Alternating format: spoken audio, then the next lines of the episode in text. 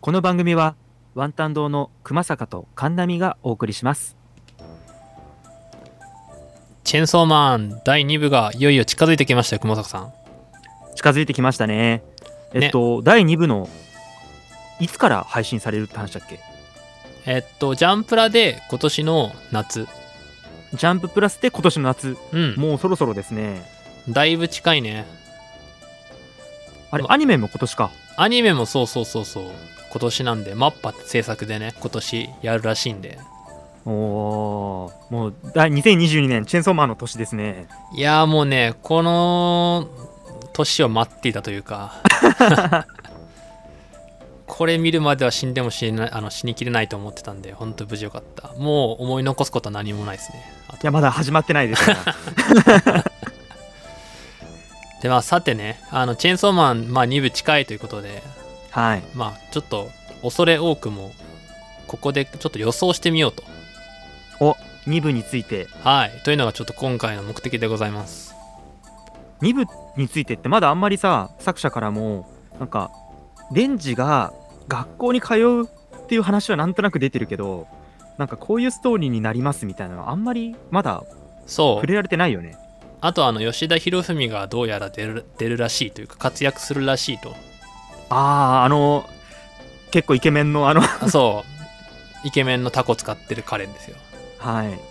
女性人気ありそうな女性人気ありそうそうちょっと風評被害もあったりしますけどありましたねそう DV してそうとそうかそう かそんな彼ですよ彼は出るらしいあ出るんだうん彼人気キャラだからね俺も好きだし活躍してほしいねそ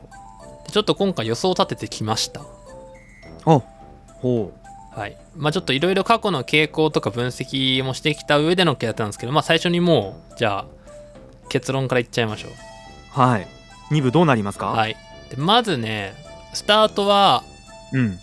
おそらく入高校とかに入学した前後だと思いますまあそうだろうね、はい、で彼があの入学して学校に通い始めるんですけどうんデンジは当然あのーまあしあ支配の悪魔の子供がいるじゃないないですか最後に出てきた覚えてますかナユタちゃんはいうんナユタちゃんと一緒に暮らしてるはずなのでそうだね。お金がないんですよ全然はいはだいかはらい、学は科学校に通いながらもあのー悪魔を倒しておそらくそれでお金を稼いでいるい。なるほど。まあ、公安の仕事は続けてるっていいやう。公安は多分ねないんだと思うあ、ないんだ。うん、あの第1部の最後に公安編巻っていうクレジットがあったの覚えてますか、あありましたね、そういえば。はい、あじゃあ、公安に編っていうのは、もうデンジが公安に所属する、その時代は終わって、うん。ということだと私は思います。なるほど。でそれでお金を稼いでいくんですけど、まあはいなかなかまだちょっと金銭的に余裕はないと。うん。でだから結構大物とかを狙っていくんですよね。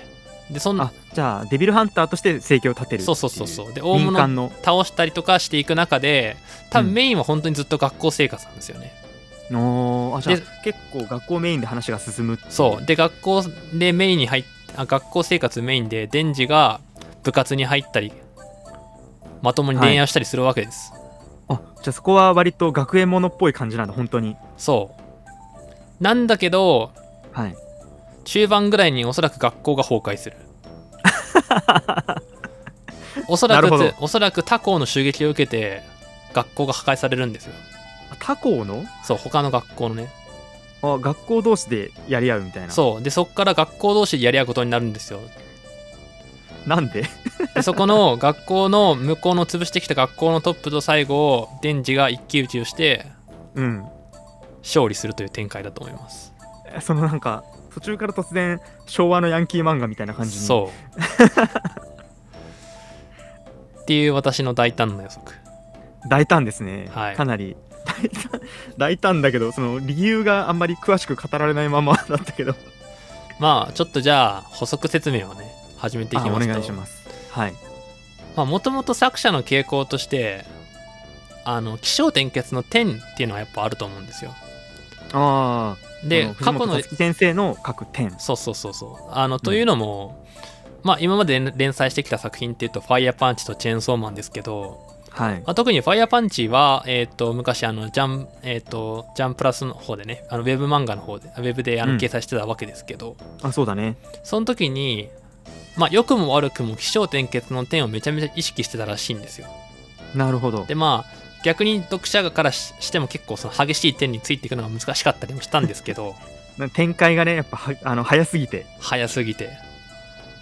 だけどまあ辰木先生の狙いとしてやっぱりそのウェブの読者っていうのは展開をどんどん変えていかないと飽きられちゃうっていうのがなるほどあるみたいなんですどうやらじゃあそれはその掲載誌によって分けてたっていうところも変えてたっていうところもあるのかなそうだからチェーンソーマンは逆にそこまでのことはなかった割とファイヤーパンチに比べるとそこは割と抑えめだったあジャンプ本誌での連載だったからそうそうそうそこは多分明確に合わせてきてるなるほど人だと思うんですよはいであともう一個ですねあのとりあえず序盤に目標をいつも結構提示してくれるんですよねとりあえずここだよっていう目標フああそうだね確かにァイヤーパンチで言うと、まあ、復讐っていうのが第1話で提示されてうんチェーンソーマンで言うととりあえずあの銃の悪魔を倒そうぜっていうのが割とそうだね早期に出るじゃないですかまずの目標っていうそうそうでまあ最終的にそれが全然違う形になっていくっていううんうんうん大体構造的にはこの傾向に2作ともあるのでおそらく今回もそれじゃないかなとなるほど確かにチェーンソーマンの一部も銃の悪魔の話が落ち着いた後の話の方がどっちかというとメインというかそうそ大うボスはそっちだったっていうそうそうそうそう一う回んとりあえず目標をまあ達成するとかそのだんだんこう真相に迫っていってさらにこう新しい目標ができるみたいなっていう展開なが基本的に多い方だと思うので、はいなるほど、まあ大概の漫画そうですけど確かにねであとはあんまり長く書かない、うんまあ、これは本人もその短いものをたくさん出していきたいっていういうようなことをおっしゃってたのでなるほど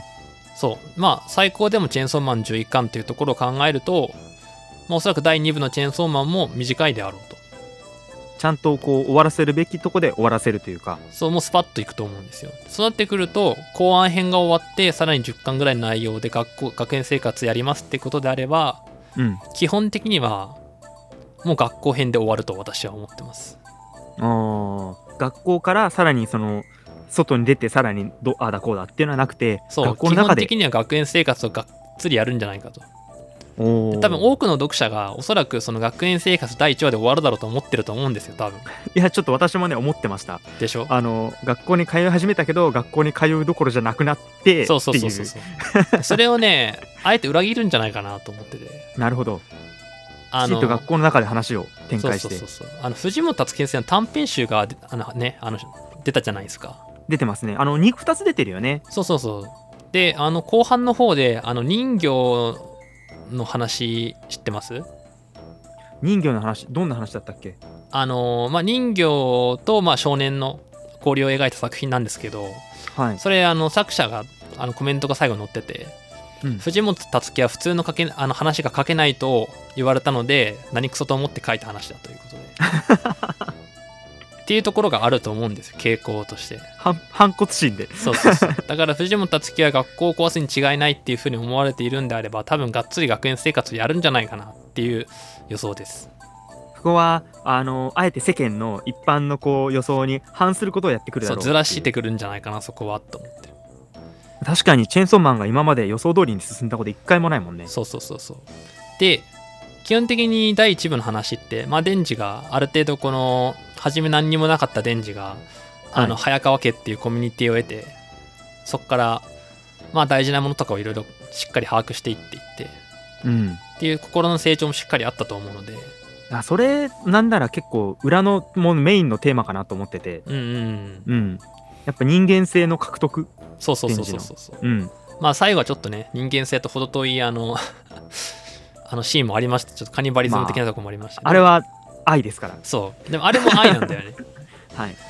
ていうところで考えると、まあ、今回もおそらく家族というコミュニティナユタを含めた家族というコミュニティであともう一個学校っていうコミュニティうんここをしっかりこうデンジがその中で成長していくっていうところがメインなんじゃないかなと思ってるんですよなるほど、まあ、確かに一部で書かれた家族早川家の家族っていうのは、まあ、バディとしての家族だったけどデンジがこう後輩と接するっていうシーンあんまりなかったもんねそうそうそうそうその点学校ってすごいいい環境だと思うんですよ先輩がいて後輩がいてっていう、その周囲まあ一部に関しては割とそのどうこうなる前に人がどんどん死んでいったっていう話もあるんですけどそうですねそうそうそうまあ基本的に今度は先輩後輩もっていうのも描きやすい学校っていう環境があってはいでその中でやっていくとしたらまあおそらくあの前回ちょっと悲しい結末に終わってしまった初恋だったりとかそうですね初恋まあもう初じゃないけどねあそうそうそうそうでまあちょっと恋愛絡みがあったりでそこで、多分友人もねできてきたりするんじゃないかなと思うんですよ部活とかやってああ部活もやるやるんじゃないかな意外とっていうふう何に部に入るのか想像できないけどなそうそうそうそうそうハンドボールとかね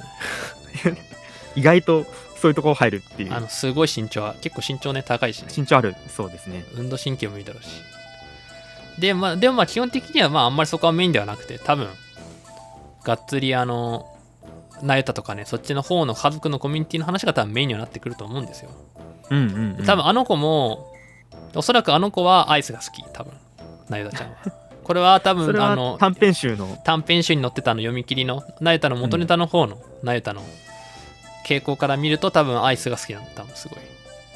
そのなゆたちゃんの設定を持ち込むと最終的になゆたなゆたちゃん世界の敵になるけど大丈夫そこなんですよねでナエタにも絶対ふあのね多分秘密があるいやこれ絶対ねあると思ってますよそうで多分それが中盤からその学校生活をすナエタを守るっていうところからす透け替わってナエタが実はっていう展開になる可能性も大いにあるとは思ううんうんただ藤本和樹氏における妹っていう存在ってあんまりそういう書き方はしてない傾向にもあるんですようんあああの別にあのファイヤーパンチの時とかも妹いましたけどうんまあそう、多分ね、ナユタって娘っていうか多分妹的な扱いになると思うんですよね。なるほど今までのその、藤本達樹さんのあの、短編とか、その読み切りのあれとか見てると、ああじゃあ娘ってキャラクターっレンジャーはてあんまいなくて、まあ保護者っていうよりかはお兄ちゃんとしてそうそうそう、多分じゃじゃないかなと思ってて。うんで、妹って位置づけで見たときに、そうなると、そう、なんか、多分ね、彼女には多分何かしらの秘密がある。だけど、そのことによって、敵対は多分しないんじゃないかなと思う。だからそれによってな、むしろなん期待はかしいよ、ね狙われたりして、それを守るみたいなうんうん展開もありそう。でも、そそれか、そうだね。多分、基本的にだから狙われたものを、こう、守る、守るか、その狙ってきた敵に対して逆にこう逆襲していって倒していくみたいな。うんなるほどそういうことがあるかなと思いますね。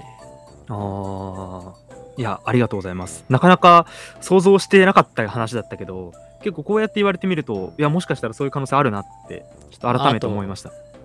ちょっと、まあ、あるとしたらあとあれかな。学校生活しながら悪魔倒していくって言ったじゃないですか。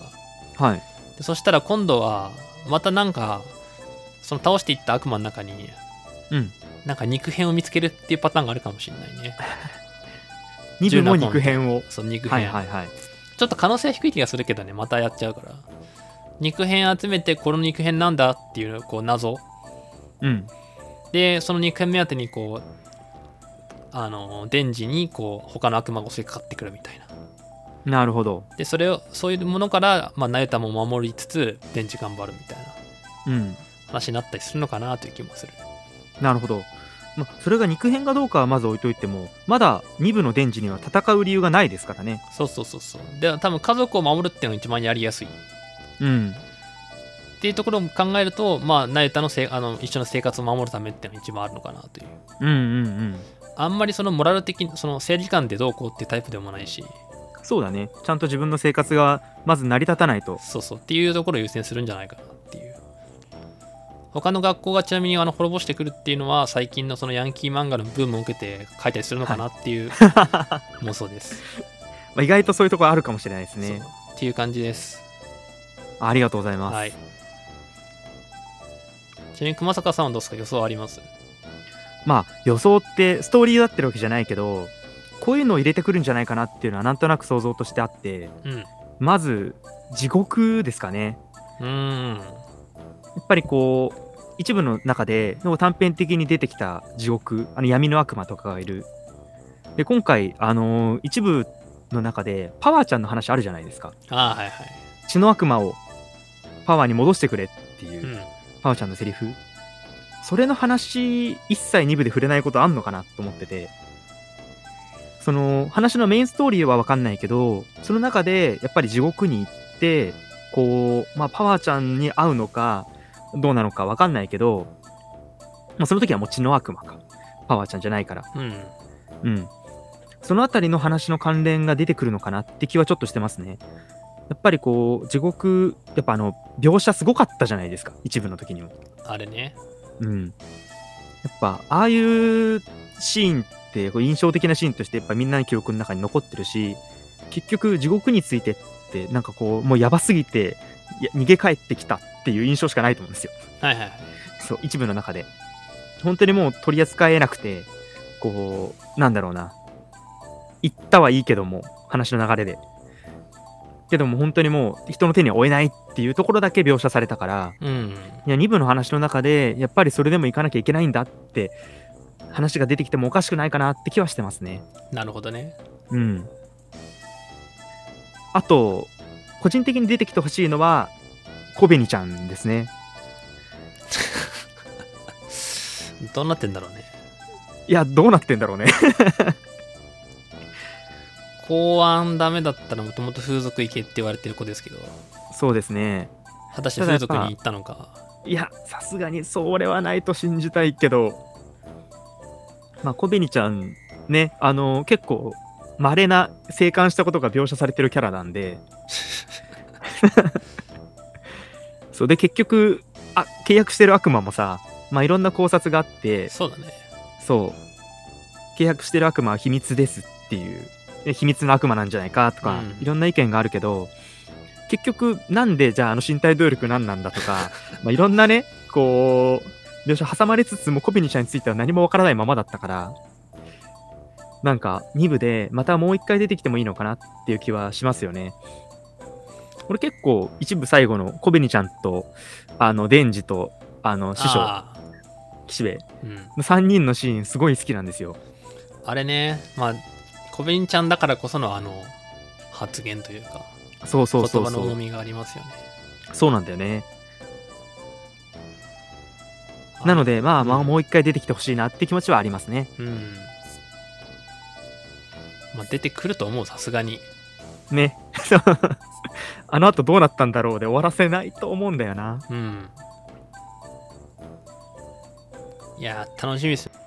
あ、はい。本当に楽しみです。どうなっていくかはわかんないけども、一緒に見ていきたいですね。